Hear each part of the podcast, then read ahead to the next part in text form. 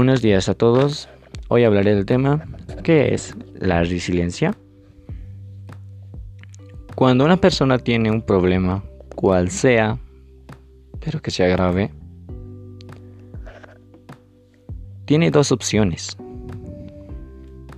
la cual es rendirse y fracasar, o volver donde empezó, o a su estado natural, en otras palabras.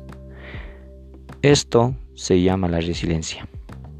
Las personas que tienen la resiliencia van un paso más adelante de los demás. Porque pueden solucionar sus problemas tranquilamente. Y tienen un estado de humor muy impresionante.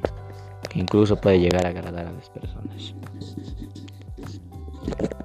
Esto sería un pequeño hablado del tema que es la resiliencia.